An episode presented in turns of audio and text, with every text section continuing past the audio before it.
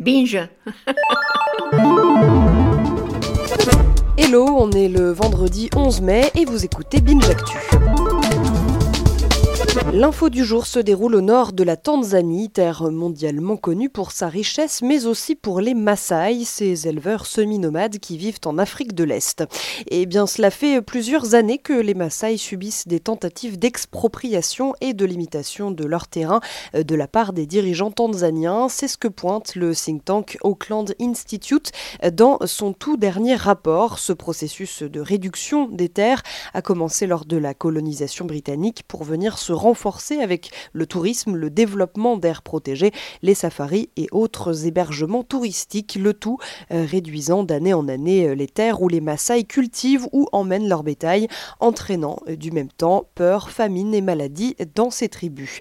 Un conflit s'est créé entre gouvernement et éleveurs chassés. Ces derniers subiraient menaces et intimidations pour les forcer à partir. Un exemple, en août 2017, plus de 180 maisons traditionnelles ont été détruites. Des milliers de villageois déplacés et d'importantes pertes ont été constatées chez les animaux.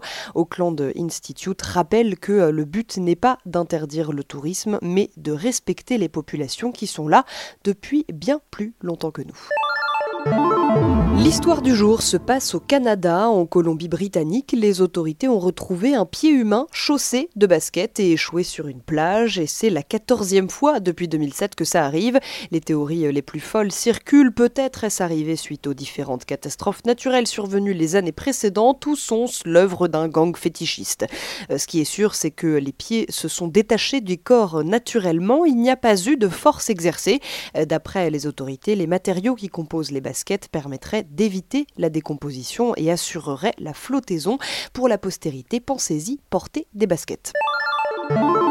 La guerre du jour, c'est celle entamée par trois groupes d'audiovisuels britanniques, la BBC, Channel 4 et ITV, contre la domination du marché SVOD exercé par Netflix et Amazon. L'objectif est de créer un rival encore plus gros.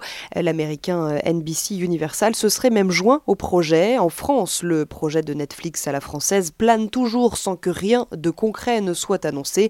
Mais tout arrive un jour. N'oublions pas que Netflix a commencé comme vidéoclub en ligne.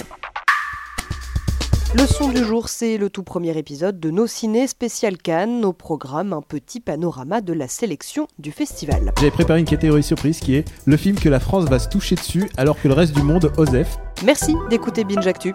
Binge